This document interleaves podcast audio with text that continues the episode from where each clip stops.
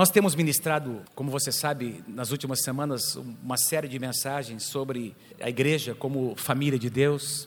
Nós estamos na quinta palavra da série, Igreja, Família de Deus. Essa é a passagem bíblica que a gente tem adotado como tema, Efésios capítulo 2, versículo 19. Portanto, vocês já não são estrangeiros nem forasteiros, mas concidadãos dos santos e membros da família de Deus. Então quero pedir que você diga para muita gente pertinho de você: eu e você somos parte da família de Deus. Diga, diga, vamos dizer uns aos outros: eu e você somos parte da família de Deus. Eu comecei a ministrar usando essa frase, essa declaração: a igreja, como família de Deus, é formada por um grupo de pessoas identificadas com uma igreja local da cidade. Nós ministramos sobre isso, sobre esses.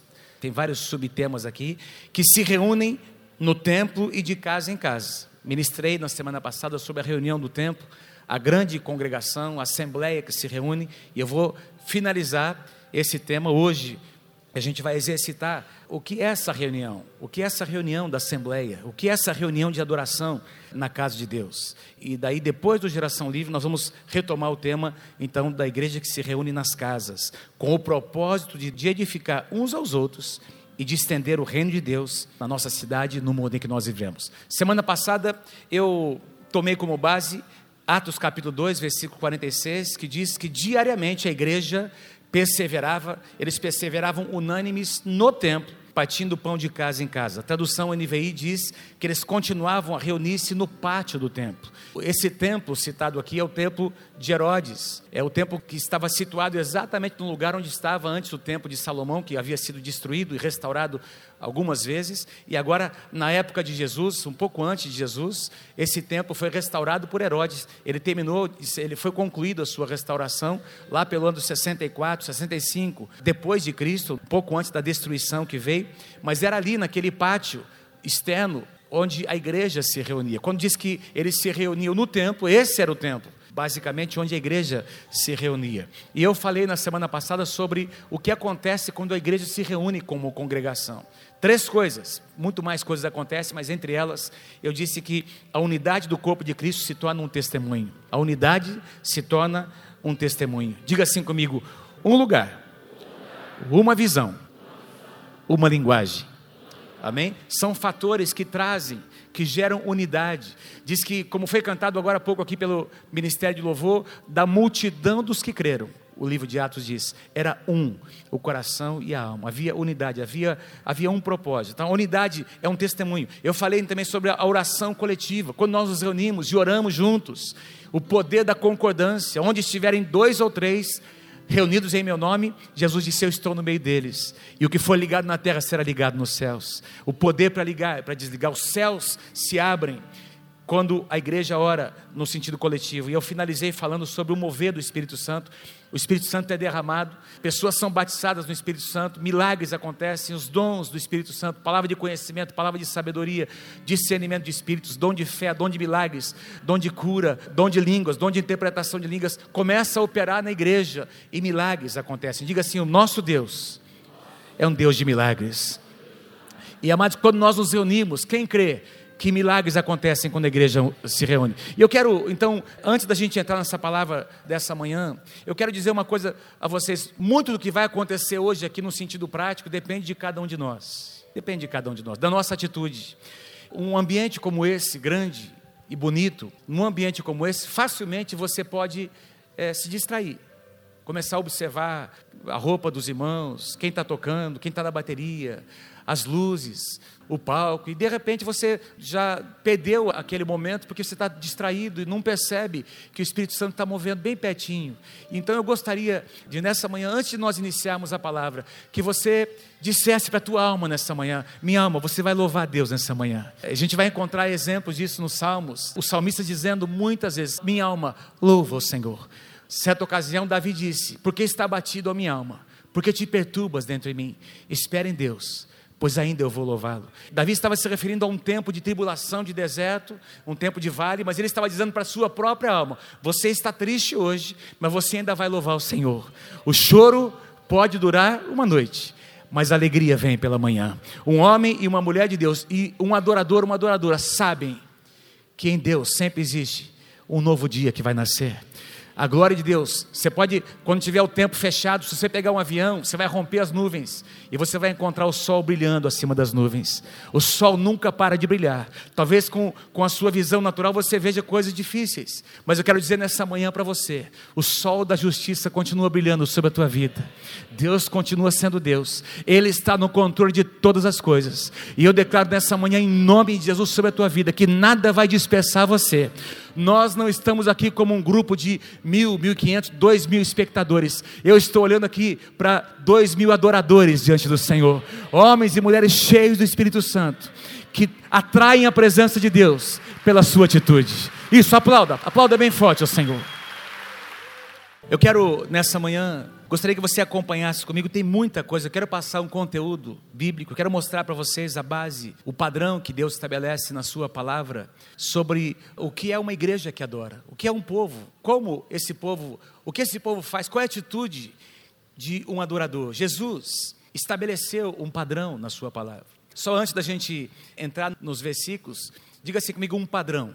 O que é um padrão, querido? Um padrão é algo que você tem como uma referência é um modelo. Quem trabalha nessa área, você às vezes já viu objetos que foram fundidos, peças fundidas. Uma peça, ela é fundida, seja em alumínio, seja em ferro fundido, seja em bronze ela é fundida a partir de um modelo. Um modelo é, é, confeccionado com as medidas exatas. Esse modelo, então, é colocado numa, como se fosse numa caixa de areia, não é? De, uma, tem outros tipos de modelo, tem molde de injeção, por exemplo, plástico, mas eu quero, deixa eu citar como exemplo, né? A fundição de bronze, de ferro fundido, de alumínio, é feito um molde e esse modelo é colocado dentro deste molde. Esse molde adquire a configuração daquele modelo que foi confeccionado, um protótipo.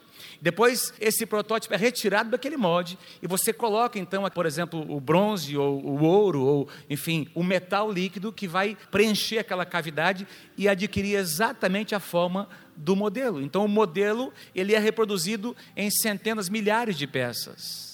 Deus tem um modelo para a sua igreja. Deus tem um modelo de adoração para a sua igreja. É Deus quem estabelece o modelo. Amém? Diga bem se você crê em nome de Jesus. Então nós precisamos entender qual é o padrão que Deus estabelece, qual é o modelo que Deus estabelece. Eu podia percorrer todo o Antigo Testamento, mas eu quero vir para o Novo Testamento e citar para vocês o que Jesus disse. Jesus estabeleceu um padrão. A Bíblia diz que lá no capítulo 4, ele estava conversando com uma mulher a mulher samaritana. Os samaritanos, queridos, o povo samaritano, ele veio da mesma linhagem de Jacó, de Israel. Quando houve, logo depois que Salomão, após a morte de Salomão, houve a divisão das tribos. Dez tribos e meia de Israel se tornaram foram para o norte, se estabeleceram no norte, com a capital em Samaria, estabeleceram um reino do norte chamado Israel. E essa, e aqui embaixo, a, a tribo de Judá se estabeleceu, e nós então tínhamos dois povos, os judeus e o que era chamado de Israel. Esse povo do norte, passados 200, 300, aproximadamente 300 anos, eles foram completamente dispersos e os judeus, a linhagem dos judeus permaneceu, Deus guardou, Deus preservou por causa do Messias. Mas esses que estavam no norte eram os chamados samaritanos. Os judeus não se davam com os samaritanos. Os judeus achavam, tinham os samaritanos como pessoas imundas. E Jesus agora encontra, por isso é tão forte a passagem em que Jesus encontra a mulher samaritana, porque ela era mulher, a mulher vivia à margem da sociedade e ela era uma samaritana. E Jesus começa a conversar com ela, e a mulher diz: Mas Senhor, ela diz assim, versículo 20, capítulo 4, versículo 20: Os nossos antepassados adoraram neste monte. Que monte era esse? O monte Gerizim, porque lá no norte, enquanto Judá tinha lá em Jerusalém o templo de Salomão construído, quando as tribos do norte se separaram, eles estabeleceram Samaria como um lugar de adoração, num outro monte. Havia um outro templo lá naquele lugar, naquela cidade, e eles adoravam, né? os samaritanos adoravam lá em cima. Então a mulher diz assim: os nossos antepassados adoraram neste monte, mas vocês, judeus, dizem que é em Jerusalém, é no templo de Jerusalém, o lugar onde se deve adorar. E aí Jesus responde: estabelecendo o padrão. Jesus declara: creia em mim, mulher. Está próxima a hora em que vocês não adorarão o Pai, nem neste monte e nem lá em Jerusalém, porque amados, o nosso Deus é um Deus que não está preso a lugares. Quem pode dizer amém? Aí Jesus responde: No entanto, está chegando a hora, está chegando a hora, de fato, já chegou, em que os verdadeiros adoradores adorarão o Pai em espírito e em verdade. São estes os adoradores que o Pai procura. Eu quero que você diga para alguém próximo de você: Deus ainda está procurando adoradores. Diga, Deus ainda está procurando adoradores. Diga, diga para mais pessoas. Diga, Deus está procurando adoradores. Deus ainda está procurando adoradores. Versículo 24. Deus é espírito. Importa e é necessário, olha, essa outra tradução diz importa, e aqui a tradução NVI diz, e é necessário que os seus adoradores o adorem como, amados? Como? Em espírito e em verdade. Qual foi o padrão que Jesus estabeleceu então? A verdadeira adoração não depende de prédios, de templos, de lugares. A verdadeira adoração acontece em espírito. Amém? Fala para o teu irmão, em espírito. É em espírito.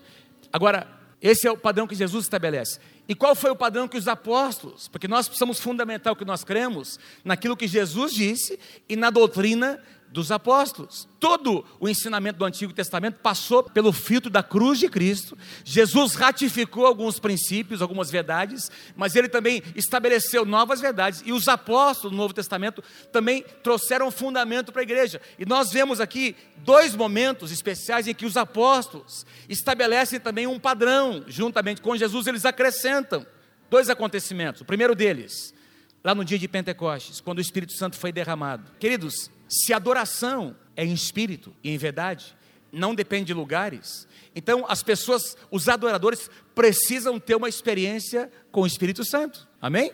Os adoradores, quem é adorador, um verdadeiro adorador, tem uma experiência muito forte com o Espírito Santo. Que experiência é essa? Jesus disse: permaneçam em Jerusalém e eu tenho uma promessa eu vou rogar ao meu Pai, Ele vai enviar o Consolador. E esse Consolador será derramado, o Espírito Santo será derramado sobre a minha igreja. E ele vai se manifestar em poder. O tema do Geração Livre é poder. Esse Espírito Santo vai se manifestar. Por quê? Jesus estava falando que na manifestação do Espírito Santo, os adoradores surgiriam.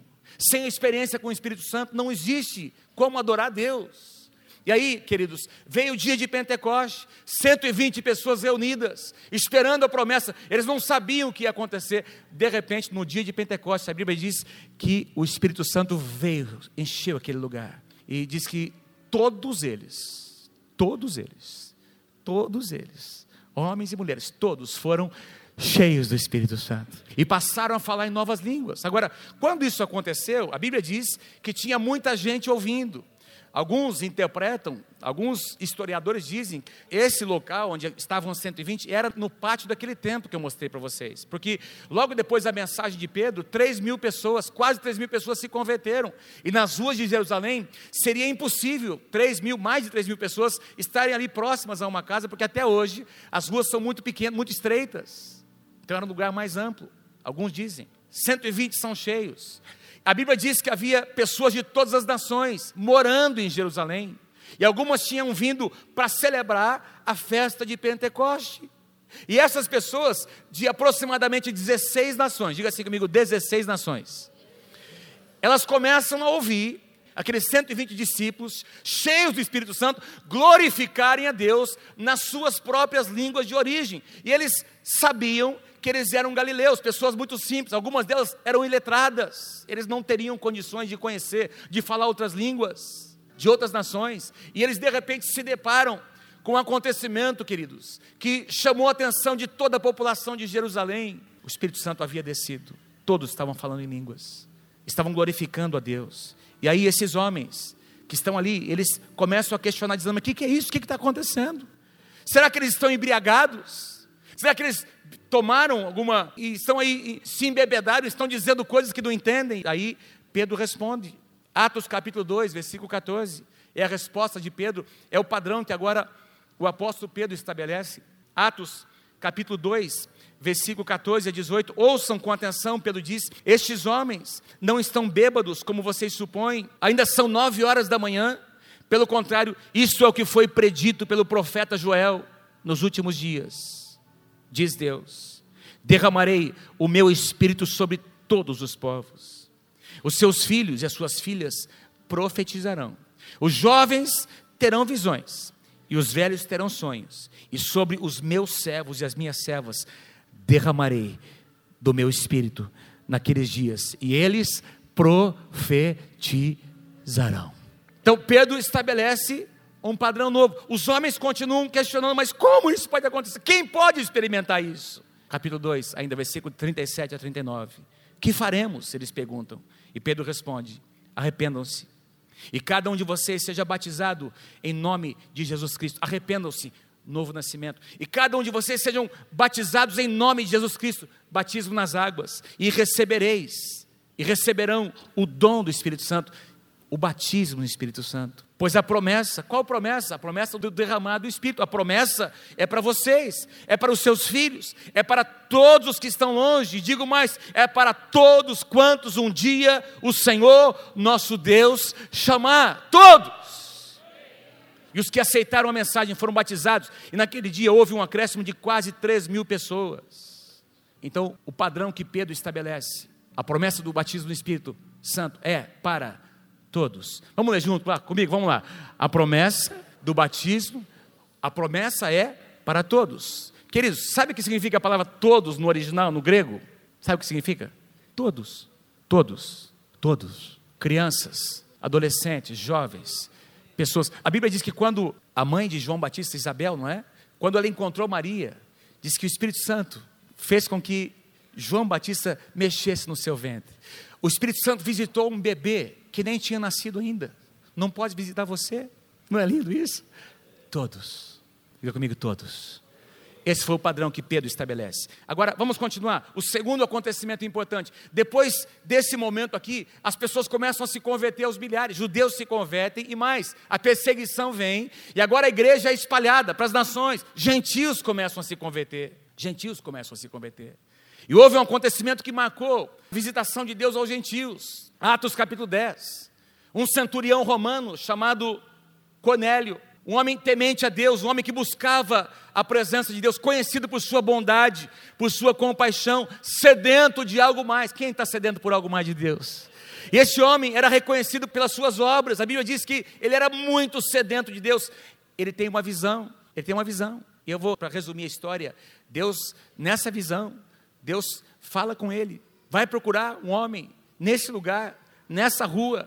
Ele tem algo para te dizer. Quem era esse homem? Cornélio, o centurião, manda os seus servos. Eles encontram Pedro. Enquanto estavam indo, Pedro tem uma visão. Ele vê um lençol descendo dos céus, com todo tipo de animais, animais tidos pelos judeus como animais imundos. E aí Deus diz para Pedro: mata e come. E Pedro diz: não, não vou comer tem animais imundos, não posso comer. E Deus diz: Pedro, mata e come. Não, eu não vou comer. Pedro, Pedro. E Pedro entende que não era uma visão de uma, um alimento natural, mas algo espiritual estava acontecendo, porque os judeus estavam impondo sobre os gentios todas as leis do Antigo Testamento e ainda milhares de outras ordenanças que eles tinham como práticas, como tradições, e agora estavam dizendo para os gentios: ó, para você se tornar um crente em Jesus, você tem que cumprir tudo isso aqui que o Antigo Testamento prescrevia você tem que se circuncidar, você tem que guardar o sábado, você tem que se purificar com aqueles rituais. Que... Então eles tinham todas uma, uma série de ordenanças. E aí Deus disse para Pedro: Pedro, estou fazendo alguma coisa nova. E eu vou mostrar para você, Pedro, que a sua tradição, que os seus conceitos não podem impedir o mover do Espírito Santo. Esses homens chegam na casa de Pedro, Pedro é chamado, Pedro é conduzido para a casa de Cornélio. Quando Pedro chega na casa de Cornélio, Atos capítulo 10, Cornélio está reunido com a sua família, com seus servos, com seus parentes. Eu não sei quantas pessoas tinha lá, devia ter muita gente, uma grande célula, e Pedro começa a pregar sobre o que Deus havia dito para ele.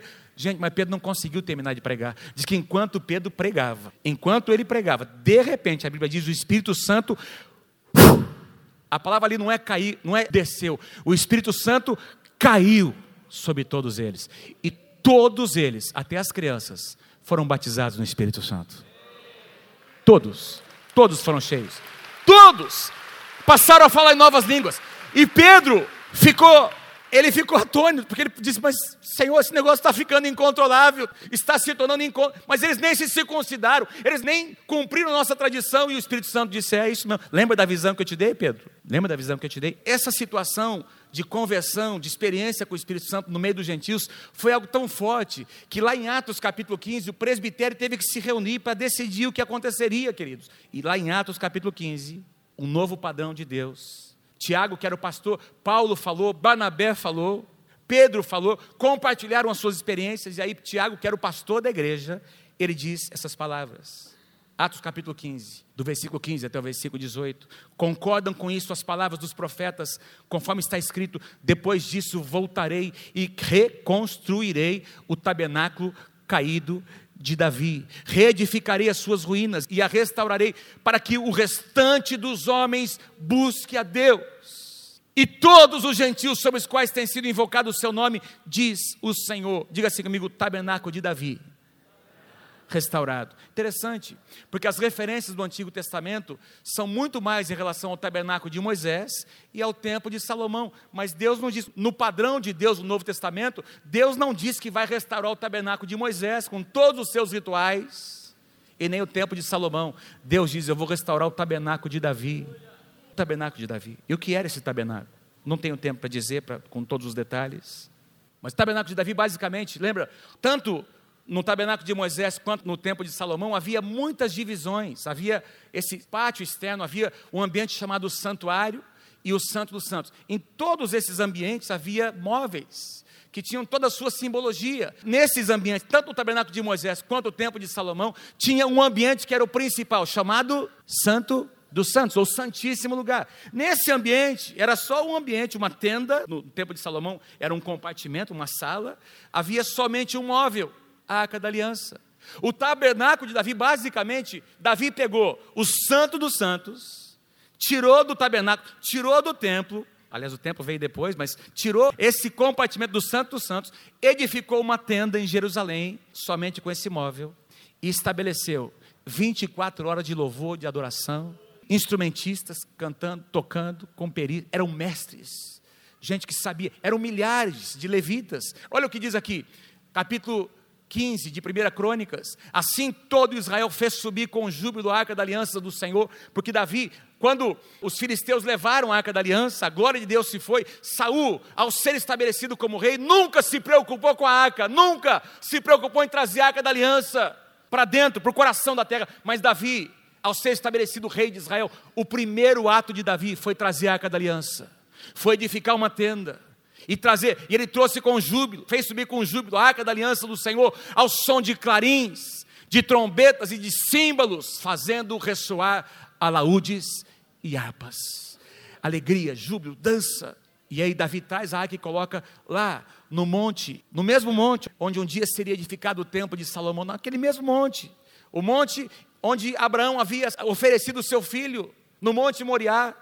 Jeová Jireh Davi levanta um tabernáculo, uma tenda, e coloca a arca da aliança no meio desse tabernáculo, dessa tenda. 1 Crônicas 23, 5, 4 mil porteiros e 4 mil levitas, é o que o versículo diz, para louvarem ao Senhor com instrumentos que Davi fez para este mister, para este objetivo. Louvor, adoração. O padrão de Tiago, todos têm acesso à presença de Deus para adorar. Vamos resumir aqui o padrão do Novo Testamento. Jesus disse: a verdadeira adoração não depende de lugares. Vamos lá, dizer todo mundo comigo, vamos lá. A verdadeira adoração não depende de lugares. Número dois, a promessa do batismo no Espírito Santo é para todos. Em terceiro lugar, todos têm livre acesso à presença de Deus para adorá-lo. Esse é o padrão da igreja do Novo Testamento. O louvor e a adoração no tabernáculo de Davi aconteciam de três maneiras, e é isso que a gente vai praticar a partir de agora. Eles louvavam a Deus e adoravam com as mãos, tocando instrumentos. Eu tenho aqui passagens bíblicas para comprovar todos esses pontos, a gente não vai ler, porque senão a gente não conseguiria fazer a parte prática. Tocando instrumentos musicais. Também havia levantamento de mãos, as mãos levantadas aconteciam em sinal de rendição ao Senhor, atitude de gratidão. Salmo 134 diz: Bendizei ao Senhor, vós todos servos do Senhor, que assistis na casa do Senhor nas horas da noite, erguei as mãos para o santuário e bendizei ao Senhor. Havia palmas, eles batiam palmas, havia ofertas de palmas, e havia palmas que eram usadas, que aconteciam também, pessoas cantavam cânticos batendo palmas. Então, quem não tocava o instrumento, o povo de Israel que vinha, vinha e adorava com palmas. Enquanto os músicos tocavam músicas de alegria, de louvor, o povo adorava com palmas. Então nós vamos praticar essas três e depois a gente vai avançar. Nós vamos praticar. O objetivo é que você e eu nessa manhã sejamos muito práticos. Lembra que eu disse no começo? O que vai acontecer aqui depende da sua atitude e da minha atitude. A nossa atitude, ela cria a atmosfera para que o Espírito Santo mova nessa manhã. O que eu falei na semana passada sobre a unidade, a unidade do corpo de Cristo se torna um testemunho. Gente, tudo que nós fizemos aqui hoje, vamos fazer em unidade? Então, quando eu disser assim para você levantar as mãos, você vai levantar as mãos. Quando eu disser para você levantar, aí você levanta. Quando eu disser para você encurvar, que a gente vai praticar, você se curva diante do Senhor. Quando eu disser para você dar brados de júbilo, você dá brados. Então, tudo que nós fizermos aqui, nós vamos fazer em unidade. Vocês estão comigo? Estão comigo? Dá um aplauso bem forte ao Senhor. Amém.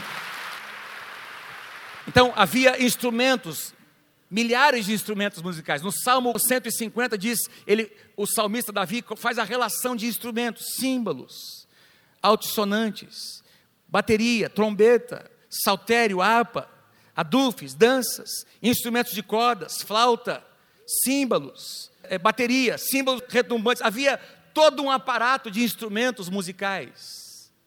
Então nós vamos fazer um exercício agora. Eu vou pedir para o Léo fazer um solo. Vou pedir para todos vocês fecharem os seus olhos. Dá uma aprumada na cadeira, descruza o seu braço, tira a mão do bolso. Se você está abraçado com alguém, desabraça, desabraça. Dá uma aprumada na sua cadeira, respira fundo, fecha os seus olhos. Enquanto a música toca, deixa o Espírito Santo encher o teu coração nessa manhã, com pensamentos de adoração.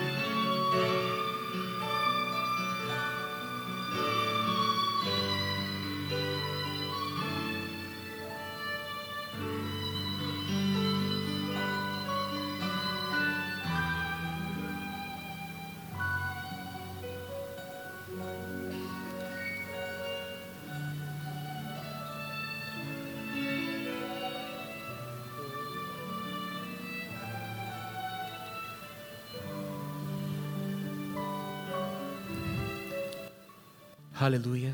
No tabernáculo de Davi, eles levantavam as mãos em atitude de gratidão, em atitude de rendição, e nós queremos praticar isso agora.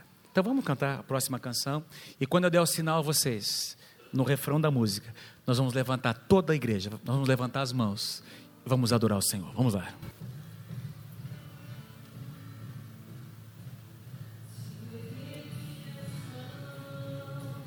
Sem meu coração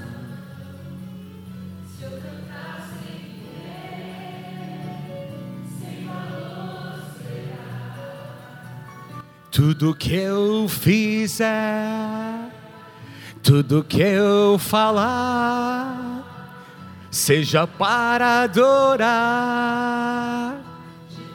Levantando as mãos, só as mãos.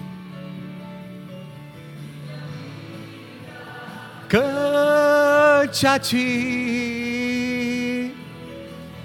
que minha vida cante a ti eu quero demonstrar e te fazer sorrir. Que minha vida cante a ti. Pode baixar as mãos. Dor, sacrifício sou. Declare: Quero anunciar o teu grande amor. Tudo que eu fizer, tudo que eu falar, seja para. Vai, solta mais a tua voz. Com as mãos levantadas. Que minha vida cante a ti. Que minha vida cante a ti. Eu quero demonstrar tua vida em mim e te fazer sorrir. Que minha vida cante a ti. Aleluia. Com as mãos levantadas. Aleluia.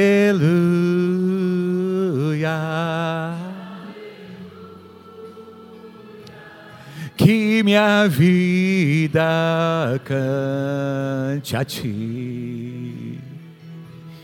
Aleluia, aleluia, minha vida canta.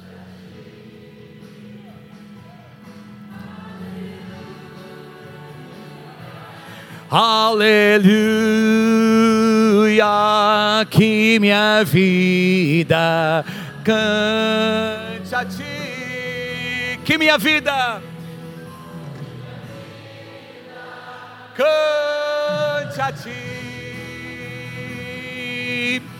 que minha vida cante a ti.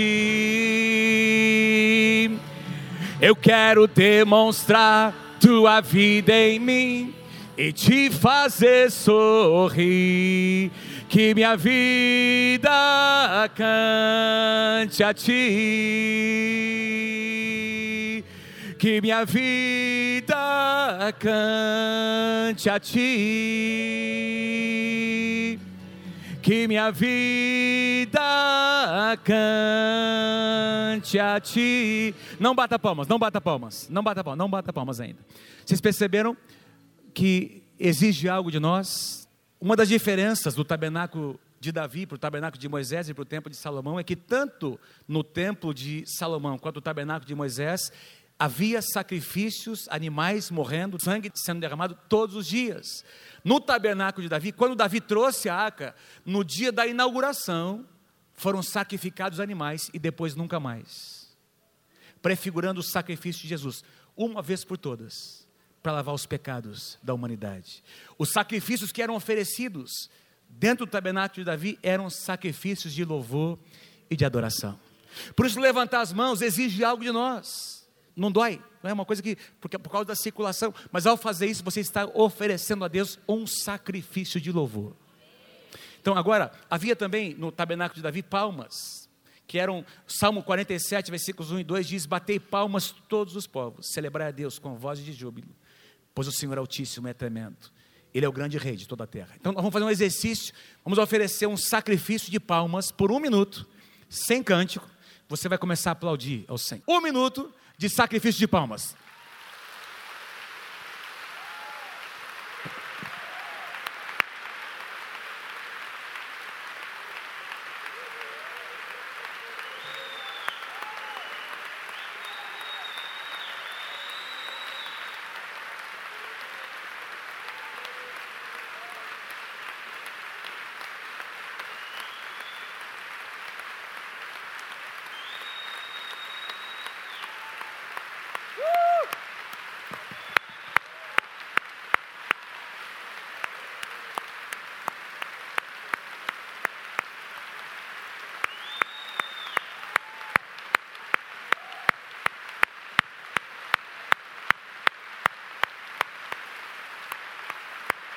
Vai bateria, vai bateria junto.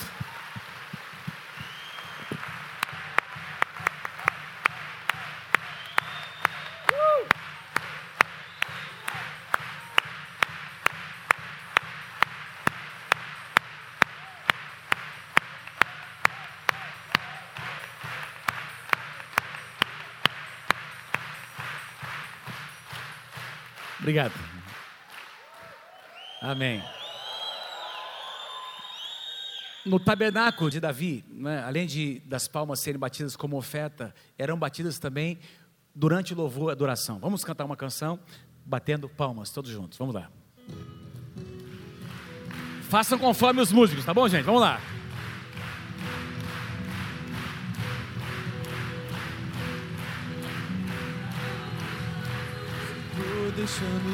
O som da alegria. o som da alegria. Senhor, deixa-nos ouvir Quero ouvir você cantando. Em tua presença. Em tua presença. Espera um pouquinho. Só um pouquinho. Então vamos lá. Vamos fazer um exercício. É unidade. Diga assim comigo, unidade. Então, nós. Como é que eles estão batendo palma? Vamos lá, bate. Tá? Então, não é assim, ó. Estou vendo alguns batendo. Vamos fazer como uma congregação que canta junto e uni... Tá bem, gente? Em unidade. Vamos lá. Vamos lá. Vai lá. Senhor. Senhor, deixa-nos ouvir. som da alegria, o som da alegria. Senhor, deixa-nos O ouvir riso dos anjos em sua presença. em Sua presença, em Sua presença, Continua. Sua presença. Eu quero me envolver. Eu quero me envolver com a sua alegria. Eu quero beber do seu vinho novo. embriagar com Teu Espírito Santo Permanece sentado. e te celebrar. No meio do teu povo. Então eu correrei. Uh! E eu gritarei, Agora! e eu aplaudirei ao Senhor no meio do seu povo. Assim, ó. Então eu correrei, e eu gritarei, Agora! e eu aplaudirei. Então eu correrei. Então eu correrei. ao Senhor no meio do seu povo. E eu aplaudirei ao Senhor no meio do seu povo. E eu aplaudirei ao Senhor no meio do seu povo. Uh!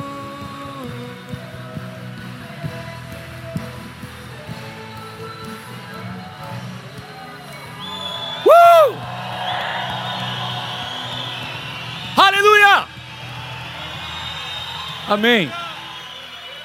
Vocês percebem quando nós fazemos algo juntos, como um exército, como a presença de Deus vem?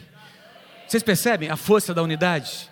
Deus disse sobre a Torre de Babel: agora esse povo é um, eles têm a mesma linguagem, ninguém ou nada vai conseguir impedir tudo aquilo que eles intentarem fazer. Se queridos, se para o mal, Deus reconheceu a força da unidade, quanto mais se o povo de Deus se reunir em unidade para cumprir os propósitos de Deus, coisas incríveis vão acontecer. Pode aplaudir o Senhor porque é verdade, amém. Vamos para a segunda, para a segunda parte.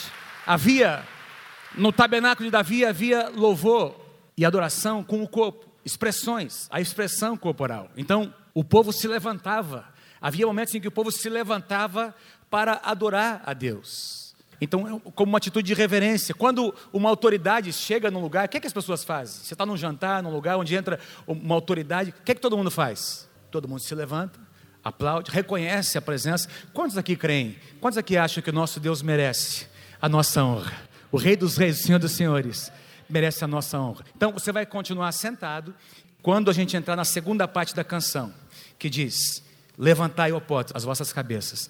Você vai ficar em pé para introduzir, para reconhecer o Rei dos Reis presente na casa de Deus. Vamos cantar.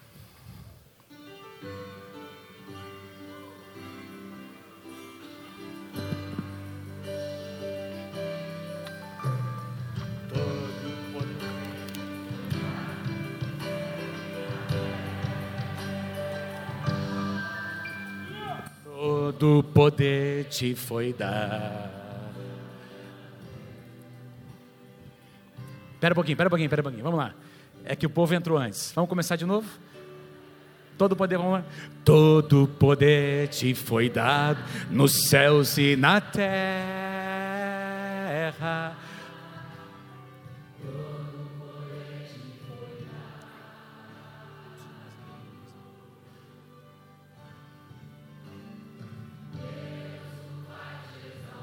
Sobre todas as coisas. Obrigado.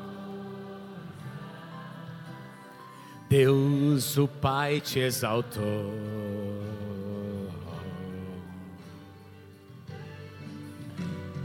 Manifestado em carne, justificado em espírito, visto dos anjos, pregado aos gentios, crido no mundo e recebido na glória Agora, em pé. Levantai, ó portas, as vossas cabeças.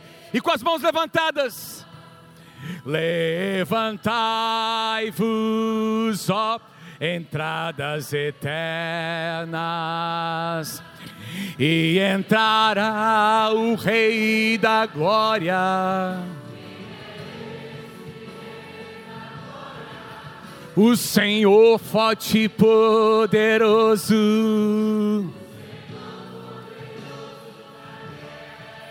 Senta, senta mais uma vez. Senta, senta, no começo. Vamos exercitar mais uma vez. Todo poder te foi dado nos céus e na terra. Todo poder te foi dado.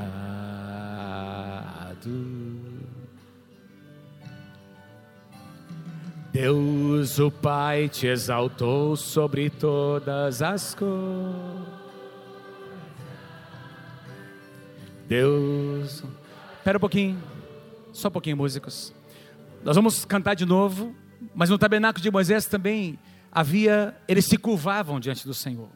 Eles se curvavam, se prostravam em atitude de adoração, de rendição, de quebrantamento. Então, essa mesma canção, nós vamos exercitar. Você está sentado, quando a gente cantar Levantai ó portas, você vai ficar em pé, levantar suas mãos. E quando nós formos para a última parte, Jesus, Jesus, Ele é o Rei da Glória, você vai se curvar diante do rei. Aí no seu lugar, do jeito que você quiser fazer, se você quiser ajoelhar, ajoelha, quiser se curvar, na... faça da forma como você se sentir, é você e Deus. Tá bom? Vamos lá. Eu vou dar o sinal para vocês.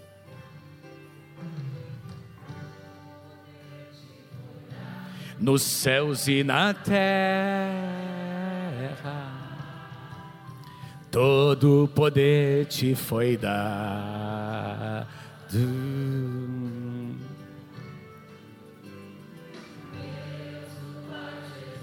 sobre todas as coisas. Canta o Senhor nessa manhã.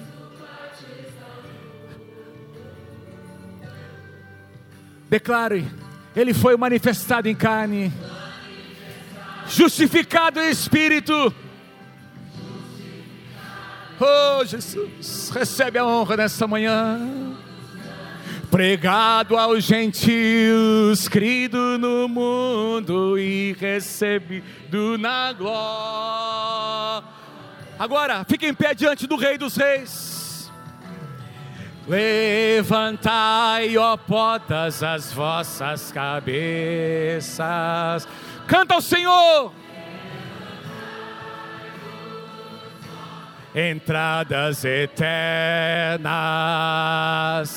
e entrará o Rei da Glória. Quem é esse Rei da Glória?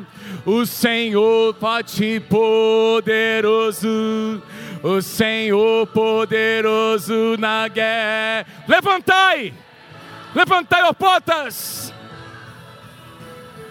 Levantai, ó portas, as vossas cabeças. Levantai-vos, ó entradas eternas, e entrará o Rei da Glória.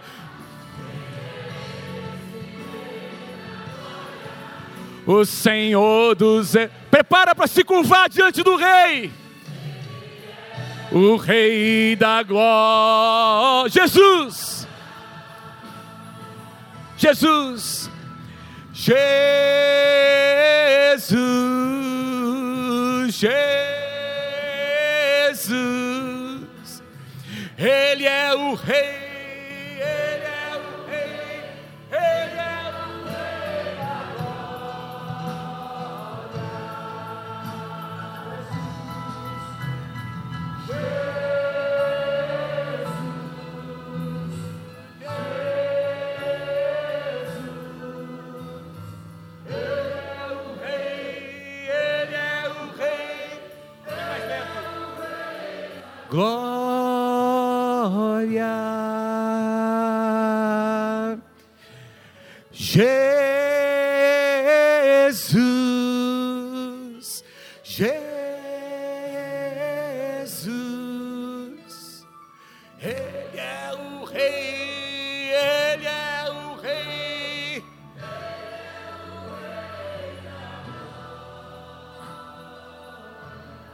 Mais uma vez, Jesus, Jesus,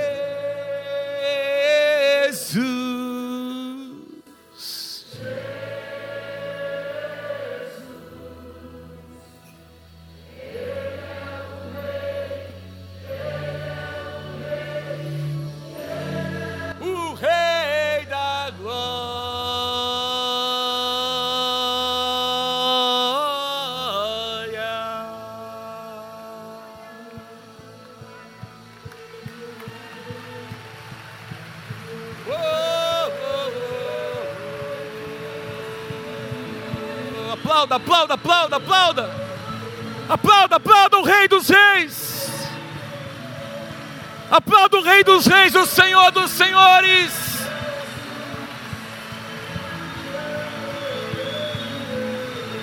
Oh, oh,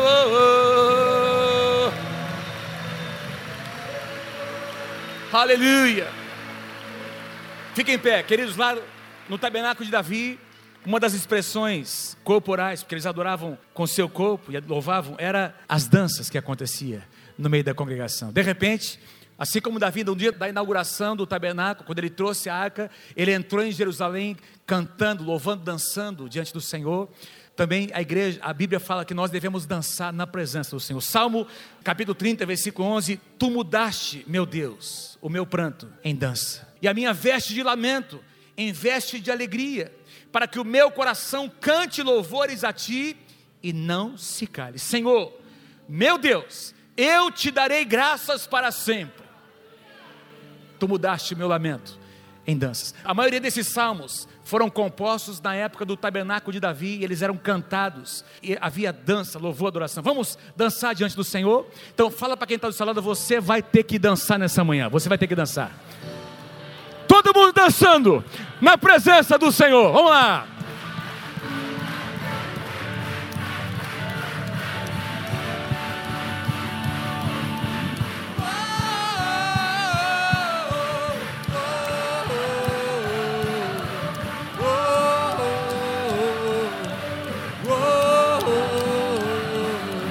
Uou, uou,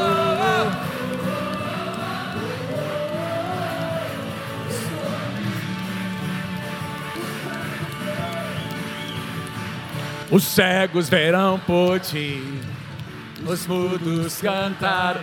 Palmas! Os mortos viverão, os povos te adorarão. As trevas fugirão. Por ti eu grito, Pra lá! eu sou livre. Uh! Livre pra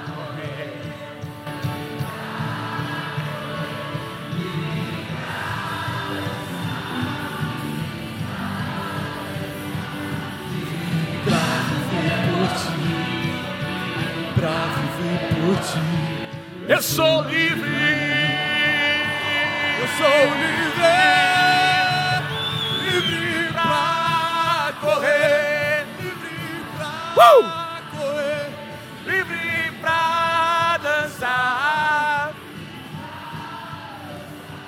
Livre pra viver por ti. Livre pra viver por ti. Eu sou livre. Os cegos. Os cegos verão. Palmas. Uh! Os mortos viverão. Os povos te adorarão. As trevas fugirão. Eu sou livre. Sou livre. Eu sou Todos livre. dançando.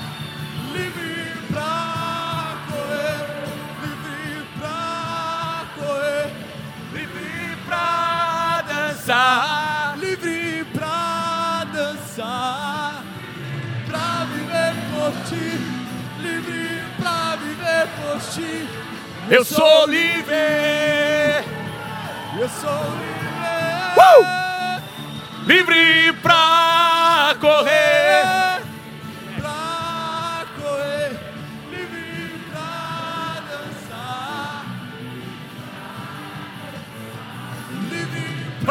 viver por ti.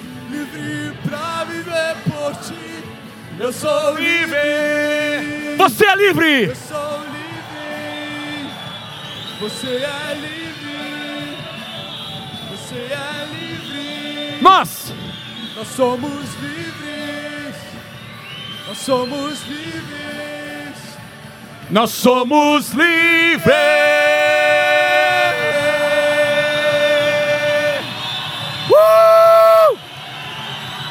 Uh, uh! Aleluia!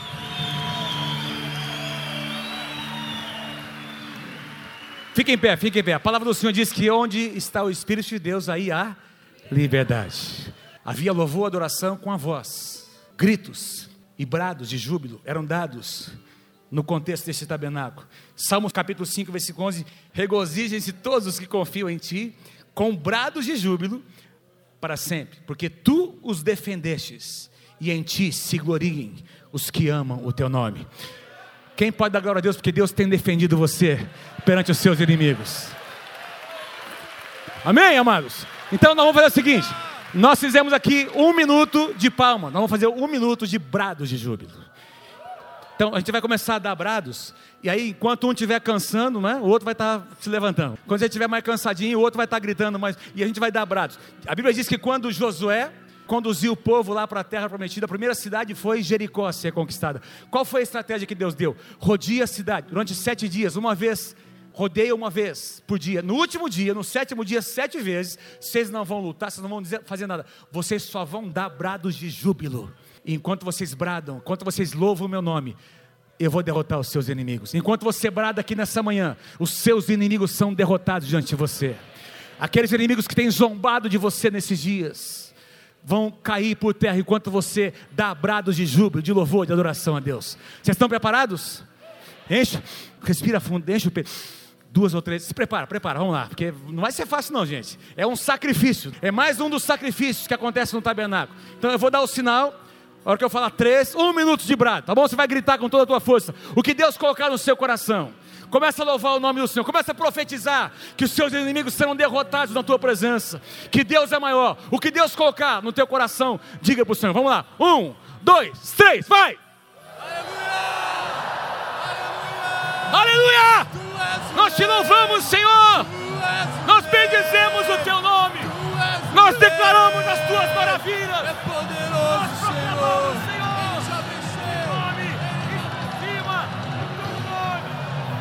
Teu nome. Está acima de todo nome.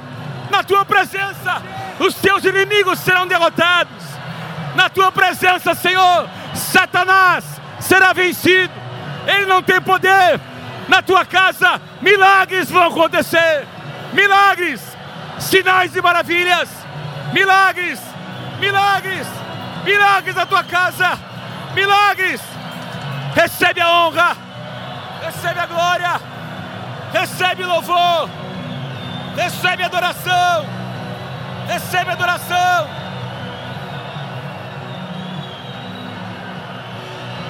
Palmas, palmas.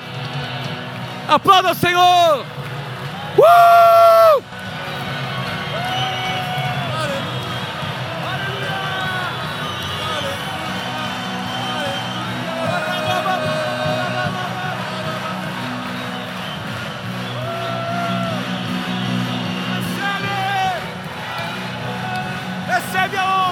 Honra a glória. Uh!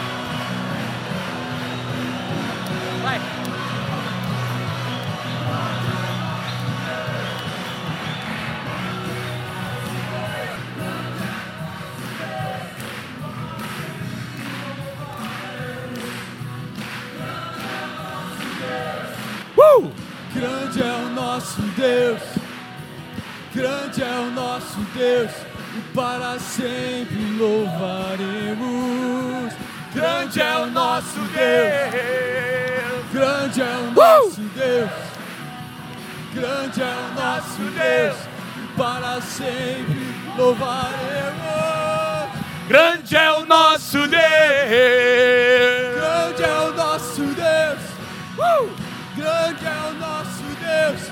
Para sempre nós bradaremos. Grande é o nosso Deus. Grande é o nosso Deus. Grande é o nosso Deus.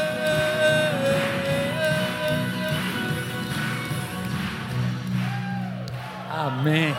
Uh!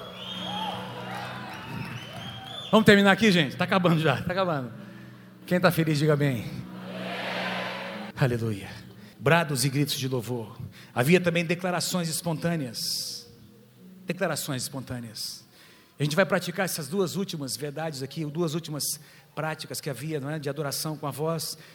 Declarações espontâneas de louvor e adoração. Pega a tua Bíblia, abra num salmo preferido, um salmo que você ama. Um salmo que você ama. Todo mundo está com a sua Bíblia. Pega o seu iPhone, o seu tablet, não é? O seu, a sua Bíblia eletrônica. E se você não trouxe, não é? Lembra de um salmo que você decorou, Salmo 23, o Senhor é meu pastor, nada me faltará. Enquanto o violino toca, enquanto os músicos, os instrumentistas tocam, você vai declarar palavras de louvor e adoração. Havia não apenas brados, havia expressões espontâneas de louvor e de adoração na casa de Deus. E muitas dessas expressões se tornaram salmos. Enquanto a música toca, você vai falar das maravilhas de Deus. Amém? Pode começar a declarar, pode começar a falar das maravilhas. Fala, leia, leia o seu salmo preferido. Adore a Deus.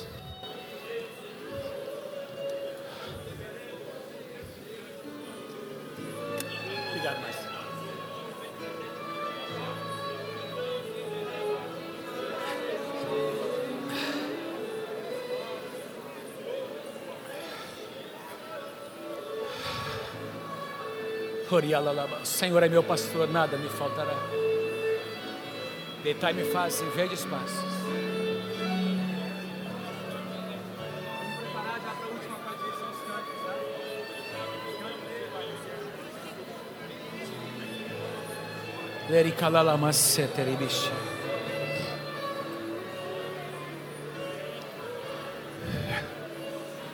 Aleluia, Senhor.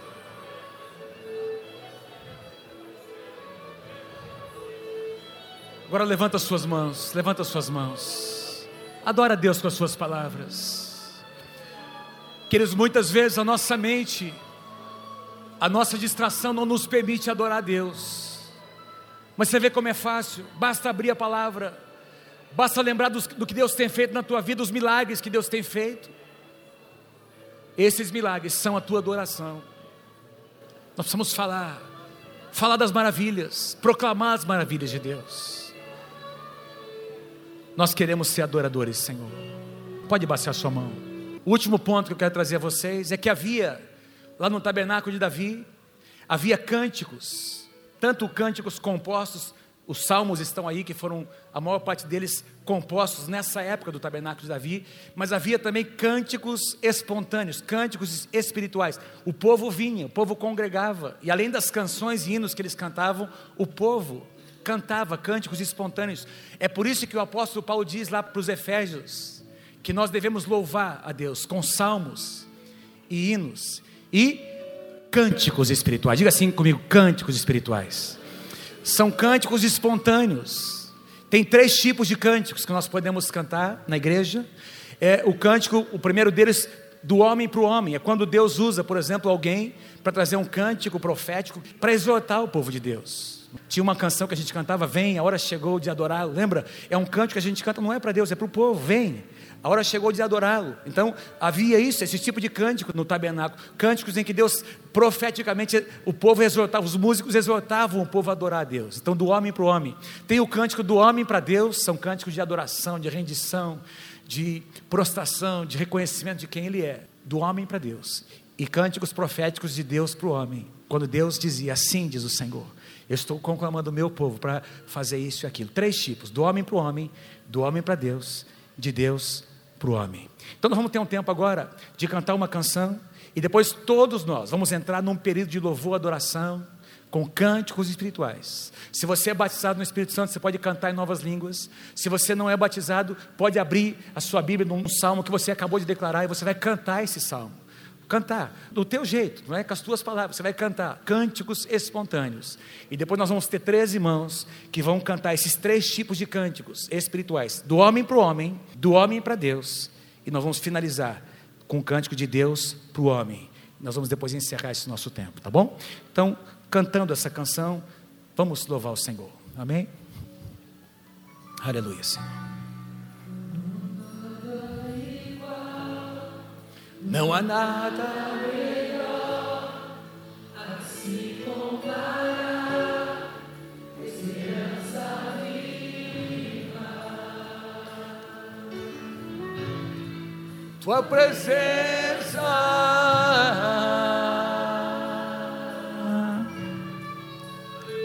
Nós provamos. Eu provei e vi Sim, Senhor.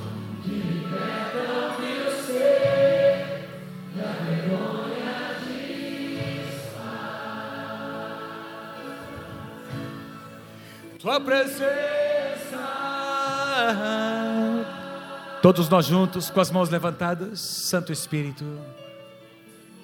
Santo Espírito, Vem encher este lugar. É o desejo do meu coração.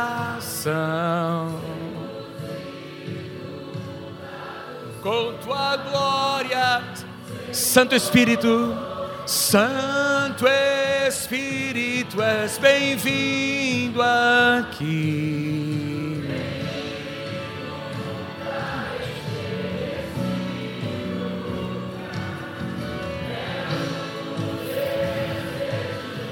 Vamos adorar o Senhor. Você vai cantar cânticos espontâneos agora. Por tua glória. Começa a cantar. Oh Jesus, Jesus, Jesus. Seja bendito o teu nome na tua casa, Pai. Recebe a adoração do teu povo, Pai. Recebe, recebe louvor. Seja engrandecido o teu nome na tua casa. A tua casa, Senhor, é um lugar de adoração a Ti. Lugar de adoração a Ti, Senhor. Teu Espírito move, Jesus.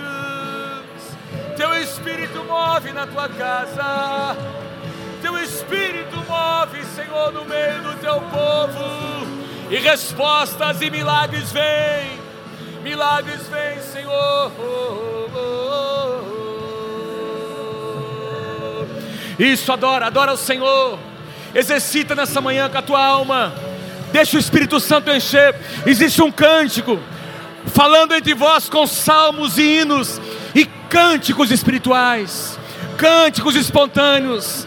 Exercita, canta, canta. Canta ao Senhor, canta ao Senhor. Canta um cântico novo.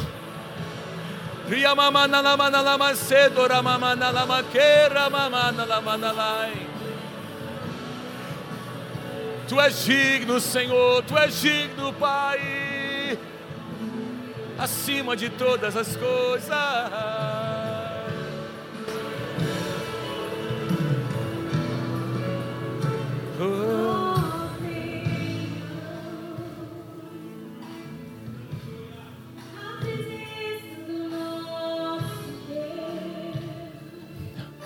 O cântico do homem para o homem. Sim, Senhor.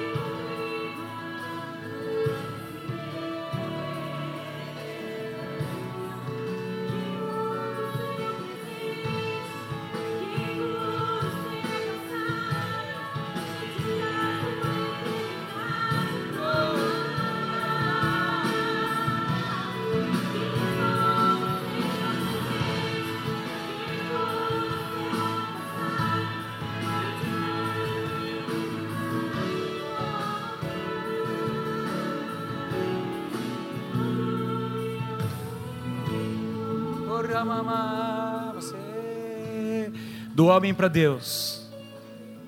Que amamanda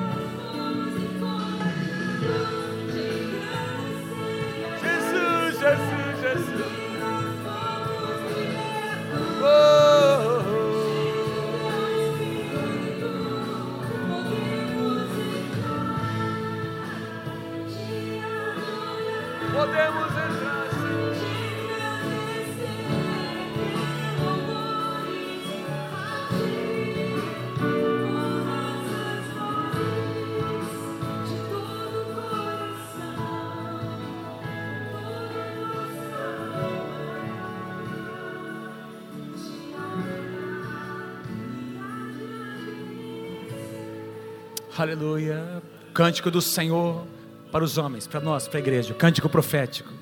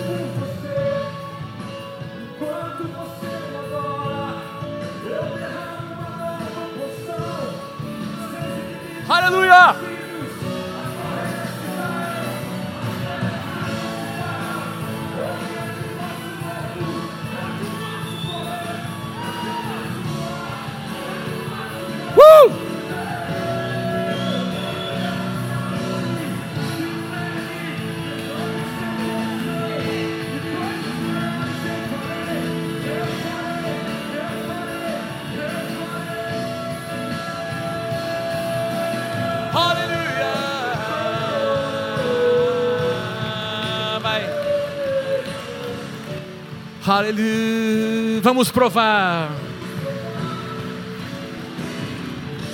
Vamos provar. Vamos provar tua glória e.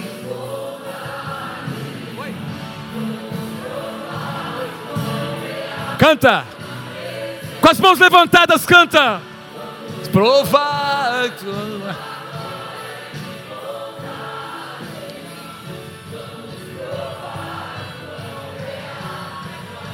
Sim, Senhor. Vamos provar tua glória e bondade.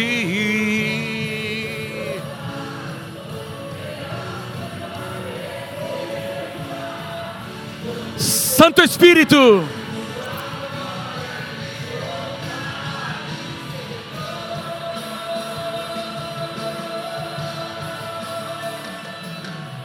Santo Espírito, és bem-vindo aqui.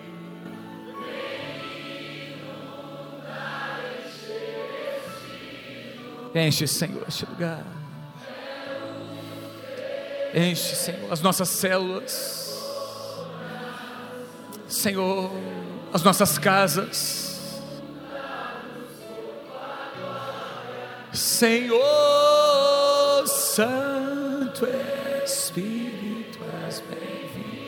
bem-vindo aqui.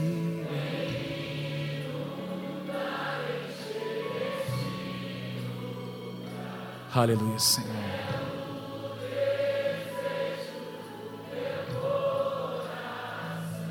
Semos hino por tua glória, Senhor.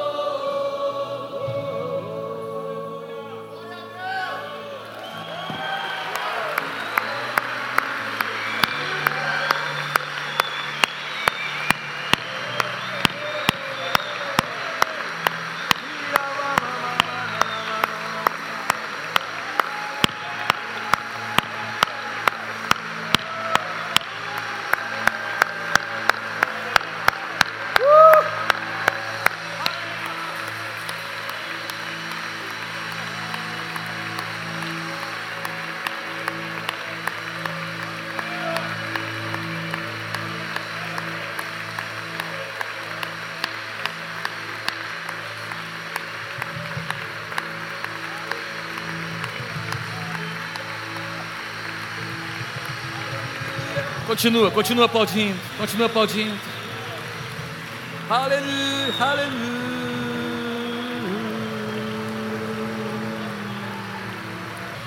Aleluia. Aleluia. Amém. O padrão de Deus. A verdadeira adoração não depende de lugares. Amém? A igreja nunca precisou de prédios para ser igreja.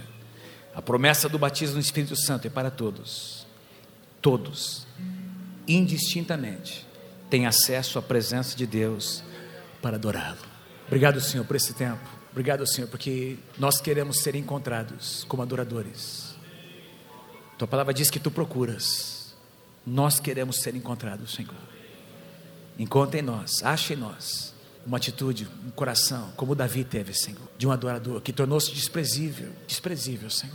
Ele não se preocupou com os rituais, ele apenas amou aquela tenda, colocou a arca que representava a tua presença no meio, Senhor, e louvor e adoração, instrumentistas tocando, cantores, a igreja, o povo, Senhor, tendo acesso à tua presença. Não há mais mediadores entre Deus e os homens, a não ser Jesus Cristo, homem o Cordeiro de Deus que tira o pecado do mundo.